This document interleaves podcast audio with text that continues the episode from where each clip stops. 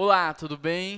E hoje nós vamos ver acerca de cristãos que dizem acreditar em Deus, mas que não colocam Deus em primeiro lugar nas suas vidas. E para isso eu faço um convite para você. Abra a sua Bíblia aí na sua casa em Mateus 6, verso 24. Mateus 6, verso 24. E junto da sua Bíblia também pega um bloco de anotação. Pode ser um caderno, pode ser o seu celular. Só não deixe de anotar. Quando você anota, você absorve quase 70%. E esse é um excelente investimento que você pode fazer no seu crescimento espiritual. Então, junto da sua Bíblia, faça aí as suas anotações. Vamos lá.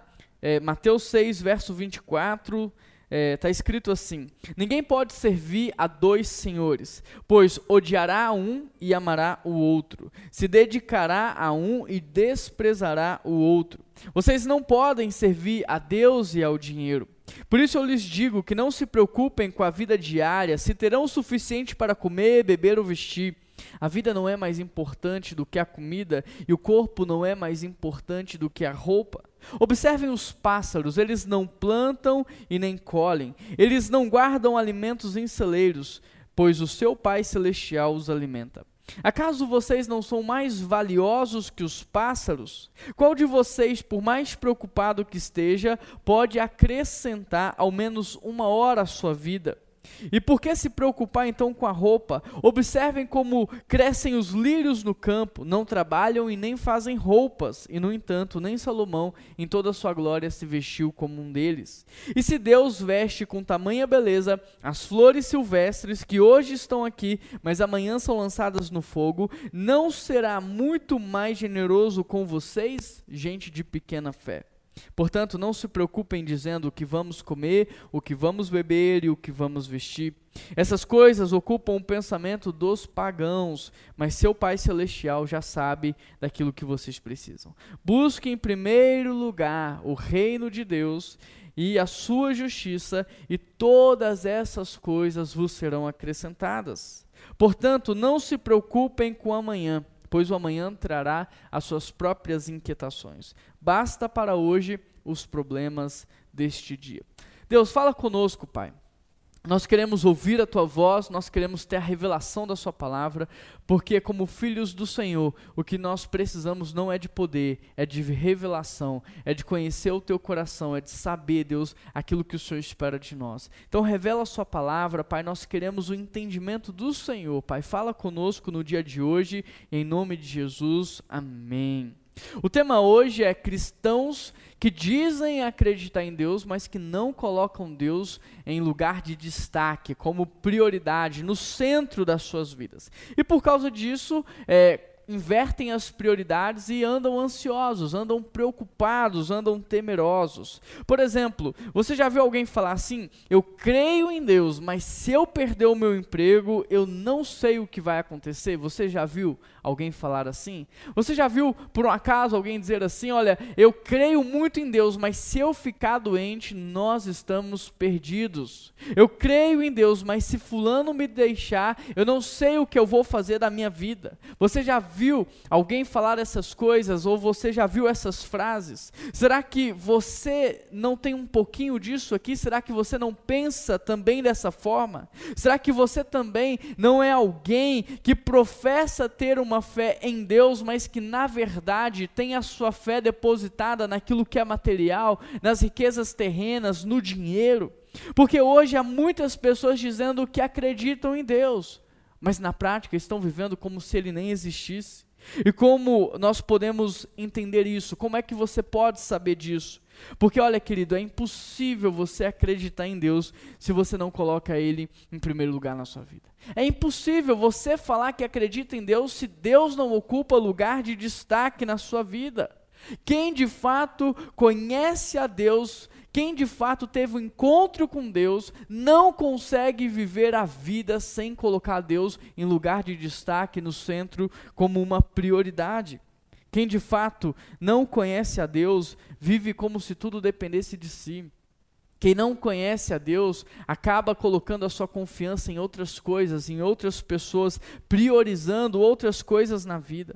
E porque eles colocam a sua confiança em outras coisas, eles acabam vivendo de maneira muito ansiosa, temerosa. Sabe por quê? Porque nada disso que os nossos olhos veem é eterno. Nada disso, tudo isso é passageiro. E aí, porque a gente coloca a nossa confiança, por exemplo, no emprego, a gente fica ansioso porque nenhum emprego é eterno, nenhum emprego dura para sempre, nenhuma saúde é constante, nenhuma riqueza é permanente, nenhum salário dura para a vida toda. Nessa vida tudo passa, então quando você coloca a sua confiança em qualquer coisa que não é Deus, você tende a andar ansioso, com medo e muitas vezes até desesperado. E exatamente por isso que há tantas pessoas assim, abatidas, ansiosas, estressadas, desesperadas. Querido, não tem como você dizer, eu creio em Deus, mas se eu perder meu emprego, eu estou destruído. Sabe por quê? Porque quem crê em Deus, ainda que perca o emprego, permanecerá de pé, porque quem o sustenta é o próprio Deus. Não tem como você falar, eu creio em Deus, mas se eu adoecer, eu estarei desamparado, porque ainda que você adoeça, Deus estará com você e Ele vai te levantar, Ele cuida de você, percebe? Ou de fato você crê em Deus, ou você não crê. Ou você de fato tem colocado a sua confiança toda em Deus, ou você tem colocado em outras coisas. Quem é que está ocupando o lugar de destaque, o centro da sua vida? Quem é prioridade para você? Então, o que Jesus vai dizer aqui nesse texto não é que você não, a partir de agora, não tem que trabalhar. O que Jesus vai dizer nesse texto, e a gente vai trabalhar versículo por versículo, não é que você não tem que guardar dinheiro, não é que você não tem que ter um fundo de reserva, não é que você não tem que investir ou provisionar para um período de dificuldade na vida. Não, não é isso que o texto está dizendo. O que Jesus está dizendo é que essas coisas não podem ser uma prioridade. Essas coisas não podem ser um lugar que você você vai depositar a sua confiança, porque senão você vai viver ansioso. Agora me diz se não é assim que a humanidade está vivendo. Me diz se não é assim que a igreja está vivendo. O nosso medo do futuro só revela o quanto nós não conhecemos a Deus. O nosso receio em relação ao dia do amanhã só mostra o quanto ainda não confiamos em Deus. As nossas prioridades invertidas nos mostram o quanto nós não somos um cristão praticante. E a nossa ansiedade só prova o quanto tudo isso é uma verdade. Portanto, Jesus, nesse texto, quer nos ensinar um novo padrão mental. Jesus, nesse texto, vai nos ensinar uma disposição de mente um mindset diferente. Ele vai nos ensinar aqui oito argumentos para que você não ande ansioso e para que você não coloque outra coisa no lugar de Deus. Nesse texto, Jesus vai te dar oito motivos para que você não caminhe mais ansioso e nem para que você coloque outra coisa no lugar de Deus. Então presta atenção e se você está anotando, anote cada um dos argumentos. E o primeiro deles é: ninguém pode viver dividido versículo 24: Ninguém pode viver dividido. Olha o que o texto diz: Ninguém pode servir a dois senhores, pois odiará a um e amará o outro. Será dedicado a um e desprezará o outro. Vocês não podem servir a Deus e ao dinheiro. Deixa eu te perguntar uma coisa. Alguma vez na sua vida você já presenciou uma briga entre os seus pais? Sabe aquela briga pesada que o pai diz que vai sair de casa e ele quer levar você, e a sua mãe que está ficando em casa te segura pelo braço e diz que você vai ficar? Alguma vez você já passou por uma situação como essa, aonde você tinha que escolher se você iria com seu pai ou se você ficaria com a sua mãe? Alguma vez você já presenciou uma briga onde um disse que você deveria fazer algo e o outro disse que você deveria fazer completamente diferente? Não tem nada pior do que isso, é ou não é? Afinal, você ama os dois. Os dois têm autoridade sobre a sua vida. E se você obedecer a um, vai acabar magoando o outro. É ou não é? Isso é uma situação complicada, não tem nada pior do que isso. Ou seja, não tem como ser obediente a pais desunidos, porque em toda e qualquer situação, para um deles você estará em desobediência. Exatamente isso que o texto está dizendo aqui. Não tem como servir a dois senhores. Querido, eu acabei de te dar um exemplo de uma família dos pais. Agora, e quando isso acontece na empresa? E quando na empresa você trabalha para dois sócios que pensam completamente diferente, E quando na empresa você trabalha para duas pessoas que têm opiniões diferentes, sabe qual é a consequência disso? Um vai querer te promover, o outro vai querer te mandar embora. Em resumo, a sua vida vai ser um inferno, você não vai ter paz. E é exatamente isso que Jesus está dizendo. Ninguém tem condições de suportar, de aturar isso. Não dá para servir a dois senhores, porque sempre você vai amar um e odiar o outro. Sempre você vai se dedicar a um e você vai desprezar o outro. Ninguém pode servir a Deus e ao dinheiro. Agora, sabe por que sua vida está assim? Sabe por que talvez a sua vida esteja um inferno? Porque você está dividido. Porque você está dividido. Porque talvez você está se sentindo cobrado pelos dois lados. Ou seja, ao mesmo tempo que você quer servir a Deus, ao mesmo tempo que você quer se dedicar a Deus, você também quer ganhar dinheiro.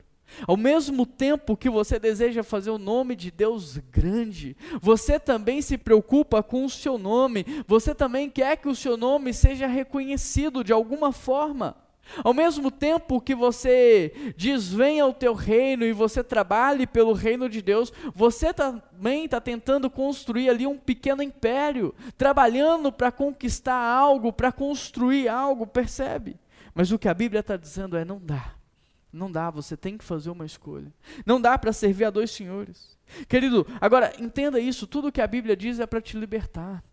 Não é para te aprisionar, não é para o seu mal. Tudo que a Bíblia diz é para te libertar. Tudo que a Bíblia diz é para que você experimente de uma vida plena. Portanto, presta atenção nesse conselho. Servir a dois senhores é como ser um escravo, é viver como um escravo, e ninguém tem condições emocionais de viver assim muito tempo. Interessante porque a Bíblia, ela conta a história de grandes líderes, de grandes homens, de grandes mulheres, de homens que eram considerados como deuses do seu tempo. Só que nenhum deles a Bíblia chamou de Senhor. Nenhum deles. Nem Ciro, nem Artaxerxes, nem Faraó, nenhum deles a Bíblia chamou de Senhor. Mas aqui, em Mateus 6, olha o que a Bíblia diz: ninguém pode servir a dois senhores, a Deus e ao dinheiro. Percebe? Aqui a Bíblia está dizendo que o dinheiro é um senhor. Aqui a Bíblia está dizendo que o dinheiro compete com Deus para assumir o senhorio da sua vida. Querido, agora entenda: quando a Bíblia fala de dinheiro, ela não está falando do dinheiro propriamente. Sabe o que ela está dizendo? É, ela está falando sobre uma postura do seu coração de confiar no dinheiro a solução da sua vida uma postura de confiar no dinheiro, a resolução dos seus problemas, o cuidado com o seu futuro, a satisfação do seu coração. Porque em nenhum momento a Bíblia vai dizer que o dinheiro é o problema, o que a Bíblia vai dizer é que o amor ao dinheiro é o problema, é a raiz de todos os males. Ou seja, não tem problema você ter dinheiro, o problema é quando o dinheiro passa a ter você. Não tem problema você usar o dinheiro, o problema é quando o dinheiro começa a usar você, a manipular você, a dominar você. Este é o problema. Ou seja, quando você se relaciona com o dinheiro, não como um objeto, mas como uma solução, como uma satisfação, você passa a servir ao dinheiro como se ele fosse uma espécie de ídolo na sua vida. E porque você vê o dinheiro dessa forma, agora você quer agradá-lo de qualquer maneira, e por isso você vai prestar culto ao dinheiro, você vai trazer sacrifícios ao dinheiro, e como sacrifício você vai sacrificar primeiro a sua saúde, para ter mais dinheiro. Você vai sacrificar a sua família para ter mais dinheiro, você vai sacrificar os seus filhos, o seu lazer, você começa a entregar como sacrifício a sua fé, os seus valores, os seus princípios. Tudo porque você quer agradar o seu ídolo. Tudo porque você quer que ele cuide de você. Portanto, o que esse texto está dizendo é: não tem como você fazer isso com dinheiro e dizer que você serve a Deus. Não tem como. Agora, a grande questão então é: quem é o Senhor da sua vida? Quem é? A quem que você de fato tem servido? Quem que você está prestando culto? A quem que você está entregando o controle dos seus pensamentos, dos seus sentimentos? Quem é que está mais presente na sua mente, no seu coração? Quem é que você está entregando a segurança da sua vida? Eu já contei isso aqui no passado, mas não custa relembrar. Uma vez eu estava dormindo na casa de um amigo em São Paulo e eu acordei por volta das 5 da manhã com ele chorando na janela da sua casa. Eu acordei e falei assim: escuta, o que está acontecendo? Ele falou: vem cá. E ele falou assim: olha para essas pessoas. Para o Deus dessas pessoas, elas dão o seu melhor. Elas acordam 5 da manhã, elas saem de casa no frio e na chuva. Olha o que elas fazem para o Deus deste mundo. Elas são capazes de deixar os seus filhos com pessoas desconhecidas, de expor aos seus filhos a riscos, riscos de abuso, de agressão. Elas passam a maior parte do tempo longe de casa, longe da sua família, dos seus amigos. Elas abrem mão de tudo, do lazer, da sua saúde, porque elas querem agradar o Deus deste mundo, o Mamon. Mas para Deus, elas não fazem nem a metade. Para Deus, se está frio, se está chovendo, ah, elas deixam de ir na igreja. Se a fome está grande, ah, deixa até de orar, come primeiro, nem agradece. Se está cansado, ah, não lê a Bíblia, vai dormir. Essas pessoas servem mais ao dinheiro do que a Deus. Agora me diz, será que isso não é uma verdade na sua vida? Porque você não deixa de trabalhar quando está chovendo, mas deixa de vir na igreja quando está chovendo. Você não deixa de ir num show, você não deixa de ir no teatro porque tem que estacionar o carro longe, mas aqui porque às vezes não tem um estacionamento perto, você não vem. Percebe? Se está cansado, você acorda no domingo, meio-dia e não participa do culto. Mas no seu trabalho, você chega 10 minutos com antecedência. Então me diz se isso não é uma verdade na sua vida. Quem é que você está servindo mais? Quem é que você está, sabe, louvando e adorando mais? A quem que você está prestando culto? Jesus será que não merece talvez os mesmos sacrifícios que você faz pelo dinheiro, talvez ele merecesse até mais. Você não concorda comigo? Jesus não merece a mesma dedicação que você tem na sua carreira. O reino de Deus não merece a mesma dedicação. Jesus não merece o mesmo empenho que você tem no seu ambiente de trabalho. Porque talvez você possa me dizer assim: ah, Juan, mas lá eles pagam o meu salário. Querido, o que que vale mais? Mil reais na sua conta no final do mês ou a sua vida? Que não tem como pôr preço e Deus te deu de graça e você não agradece. O que que vale mais, mil reais ou o seu pulmão? Porque vai ver quanto custa um pulmão vai pesquisar e Deus te deu de graça. O que que vale mais, um salário mínimo ou tudo que Deus tem feito por você? O seu fôlego de vida, a sua saúde. A sua vida não pode ser monetizada, ela não tem valor, não tem como colocar preço na sua vida. Será que você não percebe isso? E Deus te deu de graça. Olha para a sua vida e me diz para quem é que você está trabalhando mais. Será que você não está sendo ingrato a Deus? Porque é exatamente isso que o texto está dizendo. Não tem como servir a dois senhores. Ou você vai desprezar um, ou você vai se dedicar ao outro. E às vezes eu tenho a impressão de que você está deixando Deus de lado. Às vezes eu tenho a impressão de que você está desprezando Deus. Às vezes eu tenho a impressão de que você está fazendo isso, mas eu gostaria que você refletisse sobre isso. Baseado em quem você está servindo hoje, que tipo de cuidado você espera ter? Se você faz tudo isso para ter cuidado, se você faz tudo isso para ter segurança, para ter estabilidade, baseado em quem você está servindo, que tipo de estabilidade, segurança e cuidado você espera receber na sua vida? Porque o dinheiro só cuida de você enquanto você tem utilidade. Mas Deus cuida de você não é por causa da sua utilidade, é por causa do seu significado. É porque você é filho. É por isso que Deus cuida de você. O dinheiro pode cuidar de você por alguns anos, no máximo. Mas Deus vai cuidar de você por toda a eternidade. O seu médico vai cuidar de você enquanto você tiver condições para pagar pagar um bom plano de saúde, uma boa consulta, mas Deus te dá saúde todos os dias de graça. Os remédios te dão alívio quando você pode comprar, mas a palavra de Deus diz que Ele te dá paz e refrigério sem esperar nada em troca.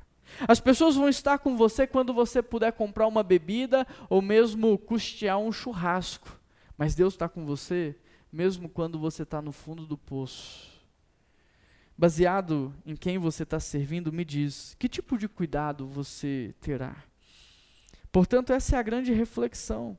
Por mais que você seja um cristão, por mais que você diga que acredite em Deus, quem você está servindo de verdade? Quem é que você presta culto todos os dias? A quem você está entregando sacrifícios? Quem é que está guiando a sua vida, controlando os seus pensamentos? Quem é que domina os teus sonhos? Em quem você confia mais? Em Deus ou nas riquezas terrenas? Sabe por quê? Porque ninguém pode servir a dois senhores. O segundo argumento de Jesus para que você não viva ansioso e nem coloque outra coisa no lugar de Deus é a vida é maior do que as necessidades. A vida é maior do que as necessidades. Anote aí verso 25. Por isso eu lhes digo que não se preocupem com a vida diária, se terão o suficiente para comer, beber ou vestir. A vida não é mais do que a comida, o corpo não é mais do que a roupa. Querido, o que Jesus está dizendo aqui é: se vocês me escolherem, se vocês decidirem hoje servir ao único e verdadeiro Deus, vocês não vão precisar se preocupar com essas coisas. Vocês não vão é, é, preocupar com o que comer, beber e vestir, isso não será necessário para vocês. O que Jesus está dizendo é: se vocês me escolherem como único Senhor e Salvador, e se vocês decidirem me servir, vocês não vão precisar mais se sacrificar por causa do dinheiro, se prostituir por causa do dinheiro, abrir mão da família de vocês para ter mais dinheiro, vocês não vão mais precisar deixar os seus filhos com estranhos, expor os seus filhos a risco desnecessário de ser de alguma maneira abusado emocionalmente, sexualmente, você não vai precisar mais perder a sua saúde, você não vai mais precisar sacrificar o seu casamento, você não mais vai precisar viver ansioso e nem preocupado. Sabe por quê? Sabe por quê? Que a gente não vai precisar mais de nada disso? Porque olha o argumento de Jesus no verso 25: a vida não é mais do que a comida, e o corpo não é mais do que a roupa. Eu não sei se você entendeu ou não o que Jesus quer dizer aqui, mas eu vou te explicar. Porque se a vida é maior do que as necessidades, e se Deus te deu a vida, por acaso então Ele também não vai cuidar das necessidades? Para que você entenda, eu vou ilustrar. Você tem um animal de estimação? Ou você já teve um animal de estimação? Então me diz, o que é mais importante para você? A vida do seu bichinho de estimação ou quanto custa para mantê-lo? O que é mais importante? A vida do seu animalzinho ou a ração que ele come, a vida dele ou a caminha que ele dorme. Querido, você ama tanto ele que você, de maneira muito solista, muito prestativa, providencia tudo que ele precisa. Você ama tanto ele que o custo da ração para você é insignificante. O custo que você tem com ele para você não, não significa nada. Por quê? Porque você ama muito aquela vida. E essa é a reflexão que Jesus nos leva a fazer: o que é maior, a vida humana ou um pedaço de pão? A vida humana ou um pedaço de roupa? Claro que a vida, e se Deus nos deu a vida, então Ele não nos dará também meios, condições de viver? Se Deus nos deu a vida, será que Ele não nos vai dar o suprimento para ela? Se Deus nos deu a vida, será que Ele também não vai dar inteligência, criatividade, saúde, força para trabalhar? Querido, Deus não te fez para ser escravo. Não era essa a intenção de Deus. Por isso, primeiro, Ele te deu todo o necessário para que você nunca trabalhasse movido pela falta. Para que você sempre trabalhasse por causa do seu propósito. Deus te dá sabedoria para você trabalhar com inteligência. Deus te deu criatividade para você ser produtivo. Deus te deu um propósito para que você nunca trabalhasse pela proposta. Deus te deu um propósito para que você nunca se prostituísse ao dinheiro. Ou seja, aquele que te deu a vida também te deu tudo o que você precisa para viver. Portanto, pensa comigo, seria ilógico e irracional Deus criar algo tão complexo quanto a vida humana e não providenciar para o homem aquilo que ele precisa. Seria um tiro no pé. E é exatamente esse o argumento de Jesus. Não se preocupem com a vida diária, é isso que Jesus está dizendo. O que ele está dizendo é: o seu Criador vai cuidar de tudo. Não se preocupem com a vida diária, se preocupem com o seu propósito, porque as necessidades o Pai vai suprir. Querido, presta atenção: se um casal, quando decide ter filhos, primeiro calcula o custo e planeja exatamente como fará para sustentar aquela criança e prover para ela tudo o que ela precisa, e desta forma o faz oferecendo o melhor, quem dirá Deus? Quem dirá Deus que é perfeito em tudo o que faz? Você não é um acidente, você não é. Deus sonhou com você, Deus planejou a sua vida. Deus providenciou para você tudo o que você precisa. Você não precisa se preocupar com a vida diária. A vida é maior do que o alimento, o corpo é maior do que a roupa. E Deus que te deu a vida também te dará tudo o que você precisa. Portanto, o que Jesus está dizendo é: uma vez que vocês entenderam a mensagem, não vivam mais distraídos. Uma vez que vocês entenderam a mensagem, não vivam mais divididos. Não sejam escravizados. Vocês são livres. Vocês são filhos. Vocês são herdeiros de Deus. Portanto, não mais trabalhe pela falta. Portanto, não mais se prostitua ao dinheiro. Portanto, não mais coloque preço na sua vida e se venda no mercado de trabalho. Deus te fez com um propósito. Trabalhe com esse propósito, porque Ele vai suprir todas as suas necessidades. Então, em primeiro lugar, ninguém pode servir a dois senhores. Escolha hoje quem é que você vai servir. Em segundo lugar, o Deus que deu a vida também dá todo o necessário. Em terceiro lugar, olha o que Jesus vai dizer para que você não viva ansioso e nem coloque outra coisa no lugar de Deus. Terceiro lugar, nós somos a criação mais valiosa que existe. Verso 26. Anota aí, em terceiro lugar, nós somos a criação mais valiosa que existe. Verso 26. Observem os pássaros eles não plantam nem colhem, nem guardam alimento em celeiros, pois seu Pai Celestial os alimenta. Acaso vocês não são mais valiosos do que os pássaros? Querido, presta atenção.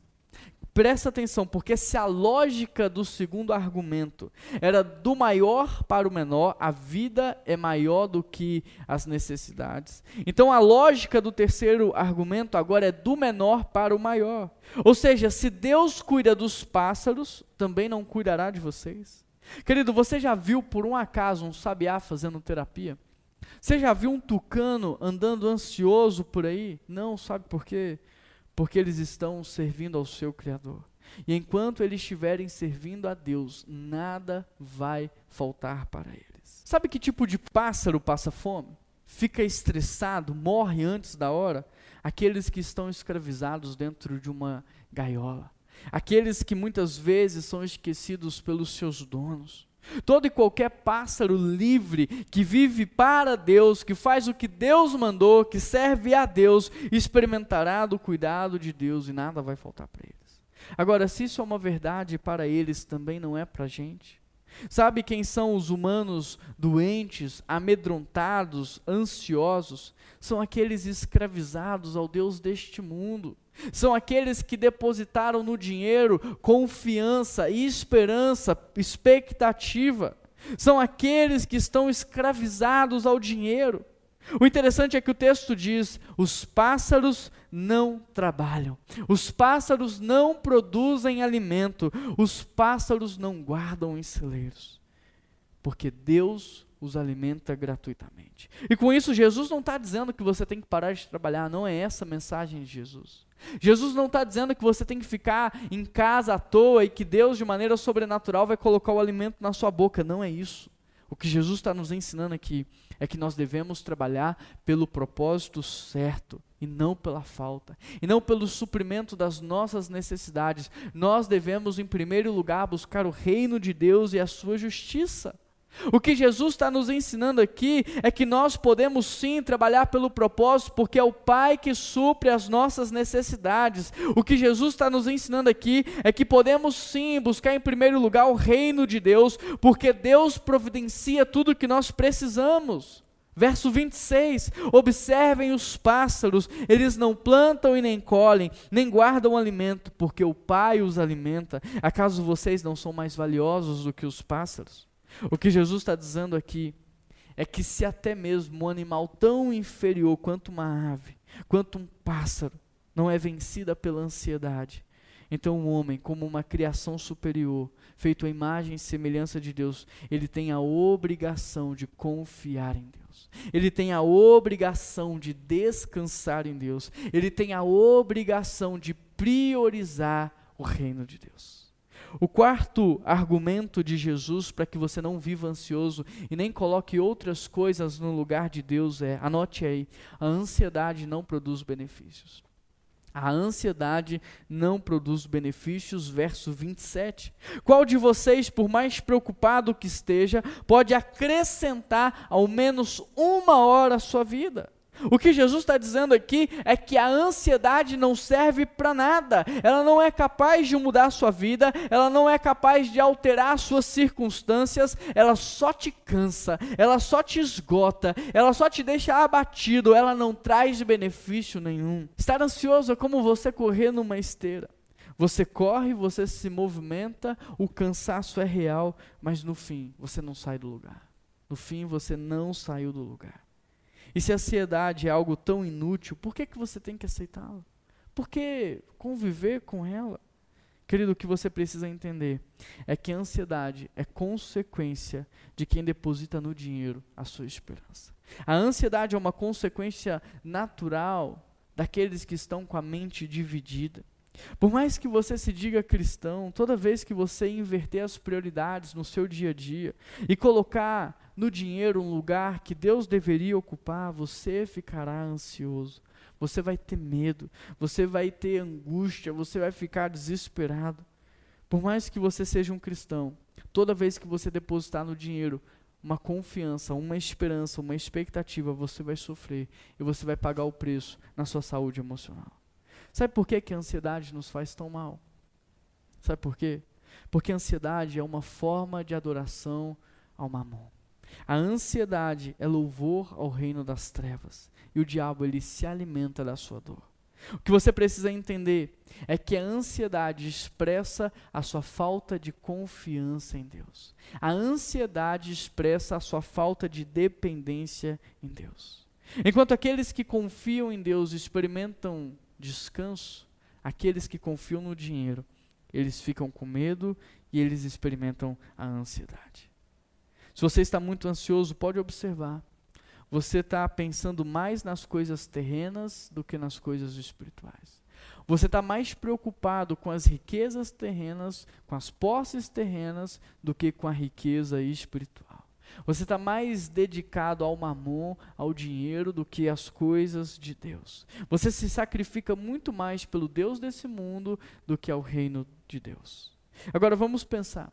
2020 tinha tudo para ser o pior ano das nossas vidas. Como igreja, ficamos oito meses com as portas fechadas. Meus filhos já estão há quase um ano sem frequentarem presencialmente uma escola. Muitas empresas fecharam, muitas pessoas foram demitidas, mas deixa eu te perguntar: faltou alguma coisa para você? Faltou alguma coisa? Com toda certeza, com toda convicção, eu posso dizer que não e posso dizer até mais: Deus fez muito mais, não é mesmo? Fez ou não fez? Deus fez muito mais.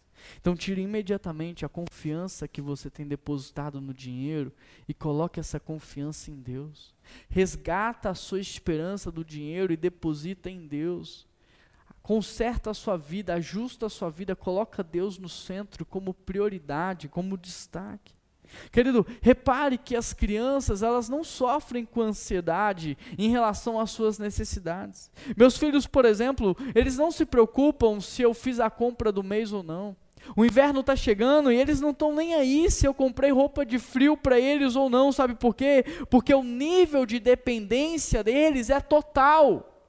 O nível de entrega deles é total. Agora, a partir do momento em que as crianças vão crescendo, elas vão diminuindo o nível da dependência e, ao mesmo tempo, vai aumentando o nível da ansiedade. Em outras palavras, quanto mais independente de Deus você fica, mais ansioso você vai viver.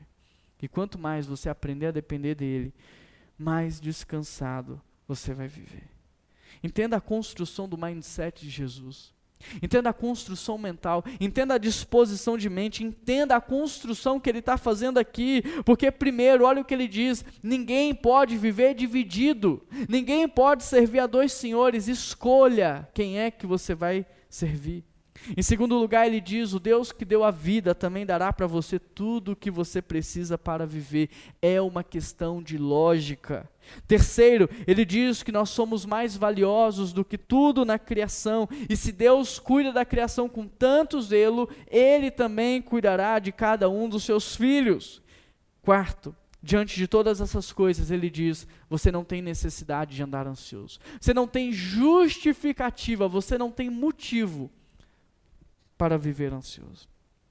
Em quinto lugar, Jesus ele vai dizer que se você não quer andar ansioso e se você não quer inverter as prioridades e colocar qualquer outra coisa no lugar de Deus, você precisa entender que Deus cuida de tudo. O quinto argumento de Jesus é: Deus cuida de tudo. Olha o que ele diz no verso 28. E por que se preocupar com a roupa? Observem como crescem os lírios no campo, não trabalham nem fazem roupa, e no entanto, nem Salomão, em toda a sua glória, se vestiu como eles. E se Deus veste com tamanha beleza as flores silvestres que hoje estão aqui, amanhã são lançadas no fogo, não será muito mais generoso com vocês, gente de pequena fé? Aqui podemos ver mais um argumento do menor para o maior.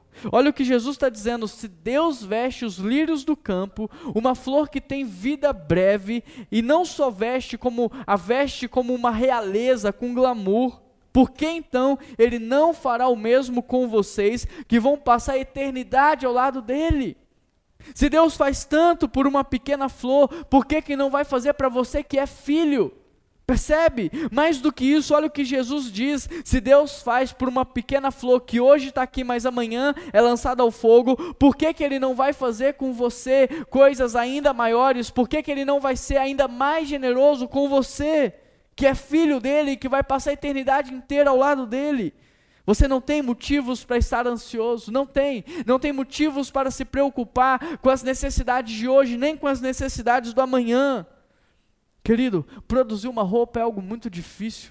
Muito. Você precisa desenhar a roupa, afiar o fio, você precisa costurar. Fazer uma roupa dá muito trabalho e o texto diz que o lírio não produz a sua própria roupa. E mesmo assim, ele se veste como uma realeza. E sabe por quê? Porque ele é vestido por Deus. Ele é vestido por Deus. O que Jesus quer nos mostrar aqui é o tipo de cuidado que Deus tem com a sua criação. O que Jesus quer nos mostrar aqui é o tamanho da generosidade de Deus em relação à sua criação. O que Jesus está nos mostrando aqui é que se Deus é capaz de fazer isso tanto pelos pássaros quanto pelos lírios, imagina o que Deus não é capaz de fazer com os seus filhos. Por isso Jesus está aqui dizendo: observe, Observem as aves, observem os lírios, observem, considerem isso, façam uma reflexão sobre isso. Vocês não têm motivos para andarem ansiosos, preocupados, vocês não têm motivos para sacrificar Deus em prol do dinheiro e colocar sua carreira no lugar de Deus, você não tem motivo. Agora, além de nos dar fortes argumentos em relação ao cuidado de Deus, Jesus também evidencia a razão da nossa ansiedade. Olha o que ele diz: homens de pequena fé. Ele não está dizendo sobre homens que não têm fé, ele está dizendo sobre homens que têm pouca fé. E fé você já sabe, fé não é acreditar em Deus. Porque acreditar é depositar o seu crédito, esperar ser remunerado com juros desse crédito, isso é meritocracia, não combina com Deus. Fé é você conhecer. Fé é você conhecer a Deus. Ou seja, pelo fato de não conhecermos a Deus. Até conhecemos sim, né, de ouvir falar, de vê-lo agir na vida de outros, mas pelo fato de não conhecermos de um relacionamento pessoal, de intimidade, por não conhecermos a sua vontade, o seu caráter, nós invertemos as prioridades e passamos a servir mais ao dinheiro, e por causa disso a gente vive ansioso. Porque fala a verdade, Servir ao dinheiro é como dar um tiro no escuro, você não sabe se vai dar certo, não tem como garantir. Você não sabe se o governo vai rapar a poupança de novo, não sabe. Você não sabe se a inflação vai crescer outra vez. Você não sabe se vai dar para aposentar pelo INSS ou não. Você não sabe se as ações vão subir ou se elas vão cair. Você não sabe se aquilo que você guardou é suficiente para o seu futuro. Não tem como saber. Não tem como. Depositar a confiança da nossa vida no dinheiro é dar um tiro no escuro. Não tem como garantir. E é exatamente por isso que todo aquele que serve ao dinheiro, que prioriza o dinheiro, vai viver doente, vai viver estressado, vai viver ansioso. Portanto, se você, querido, ainda não conhece a Deus, eu estou aqui para te dizer: ele sonhou com você antes que você nascesse. Ele planejou a sua vida. Você não foi um acidente. Por mais que você tenha sido um acidente para o seu pai, para a sua mãe, para Deus você não foi um acidente. Deus tem um propósito para a sua vida. Ele disse: Olha, eu nunca te desampararei, eu nunca vou te deixar. Querido, a Bíblia não diz que Deus apenas vai ouvir a nossa oração, ela diz assim: clame a mim, eu vou te responder. A Bíblia diz que Deus responde às nossas orações. Deus disse que nunca deixaria o justo mendigar o pão. A Bíblia diz que Deus tem planos de paz, que tudo coopera para o nosso bem, que Deus sempre faz mais do que pedimos, que Ele é perfeito em tudo que faz, que a Sua vontade é boa, que a sua vontade é agradável. Este é o nosso Deus, este é o seu Pai. Portanto, deposita a sua confiança nele. Serve a ele, coloca ele como prioridade na sua vida. Em primeiro lugar, Jesus está dizendo: não dá para viver dividido. Não dá para você servir a dois senhores. Escolha hoje quem é o Senhor da sua vida.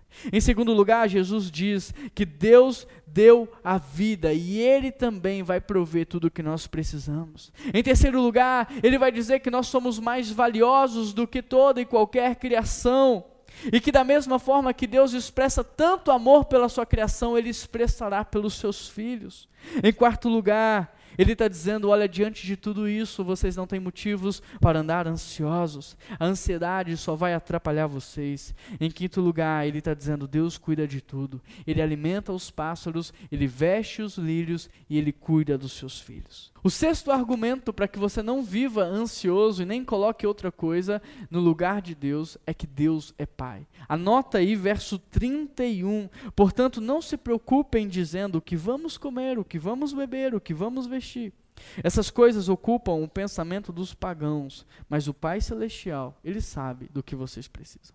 Interessante essa parte do texto, porque a Bíblia também nos diz assim: Nos dias de Noé, os homens comiam e bebiam. Repare que comer e beber inicialmente não parece ser uma coisa ruim.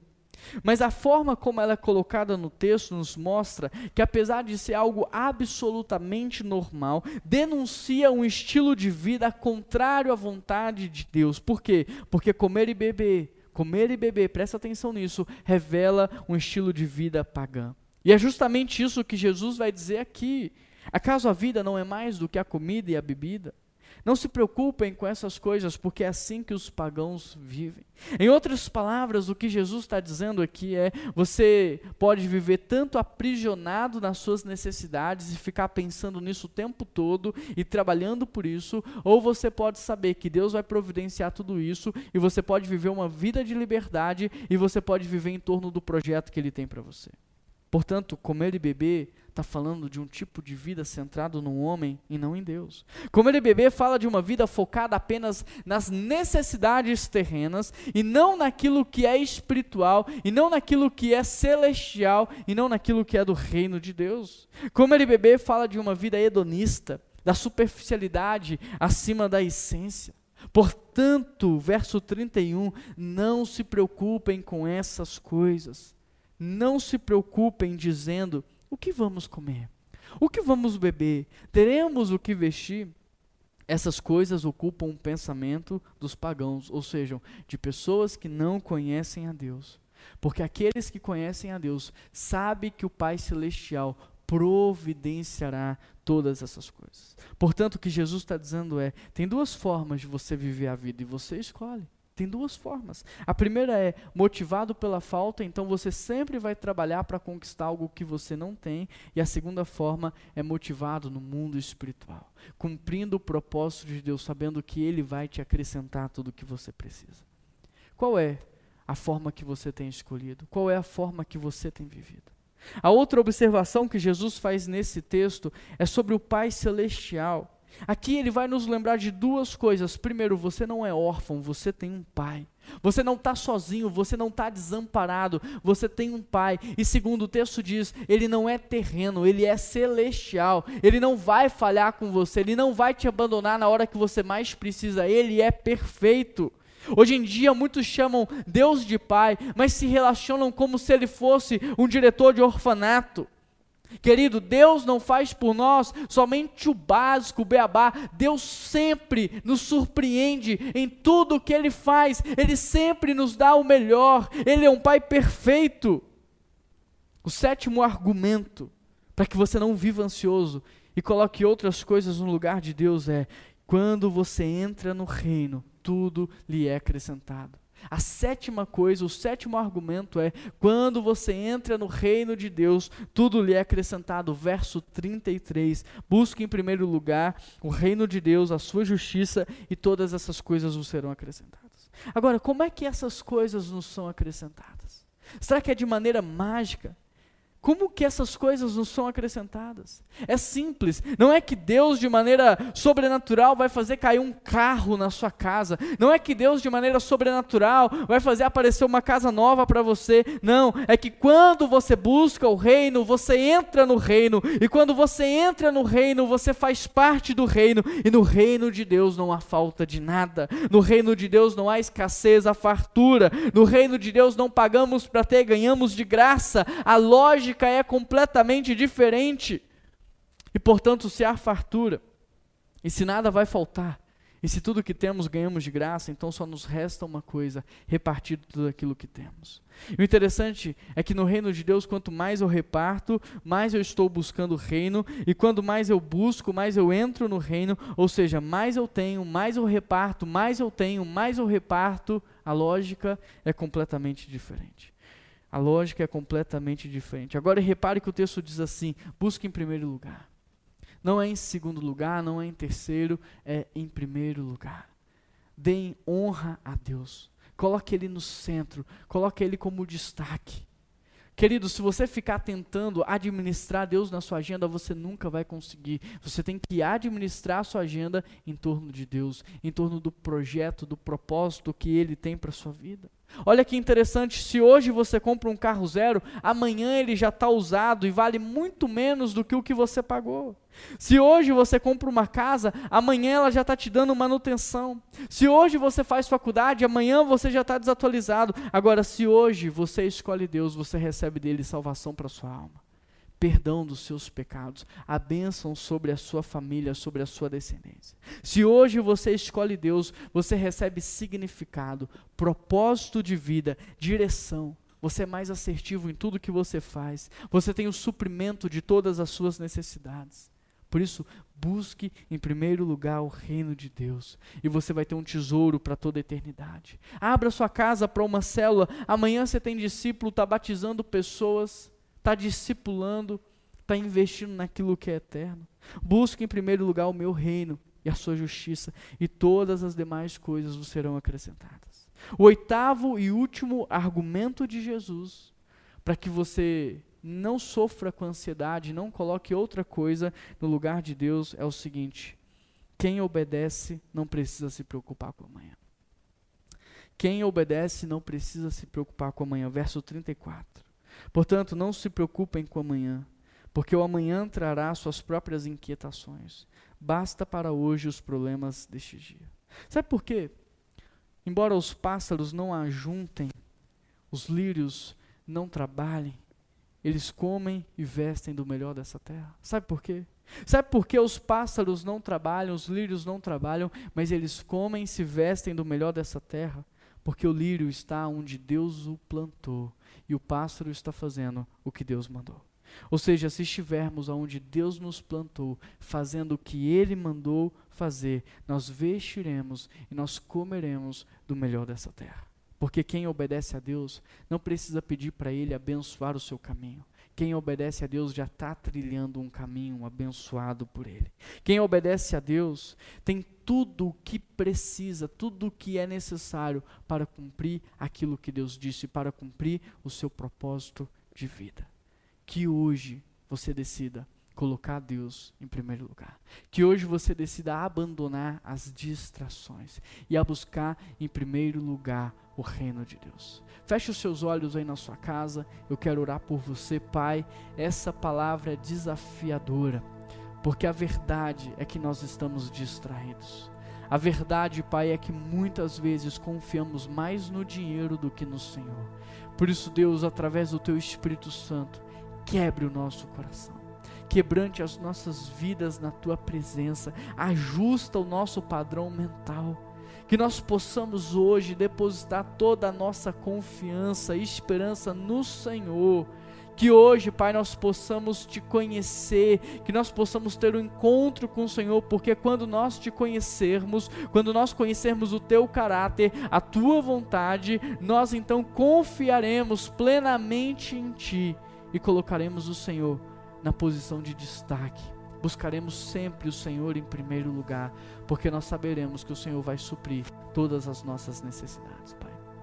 Eu peço a tua bênção sobre cada pessoa que está nos ouvindo nessa hora, que cada uma delas possa experimentar deste nível de cuidado, deste nível de zelo, desse nível de amor, de proteção que o Senhor tem pelos seus filhos.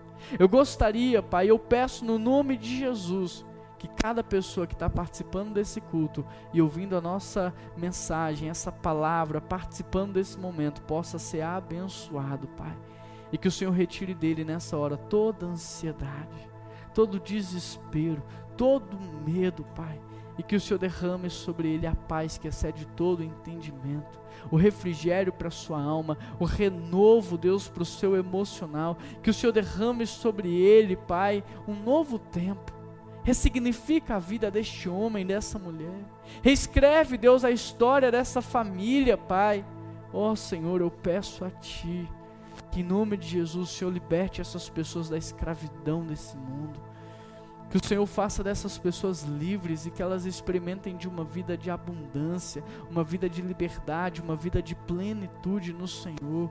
Que elas possam viver em torno do propósito que o Senhor tem para elas que elas sejam cristãs praticantes, buscando sempre em primeiro lugar o teu reino, sabendo que o Senhor nos acrescenta tudo o que é necessário. Obrigado, Pai, por esse tempo, em nome de Jesus que nós oramos.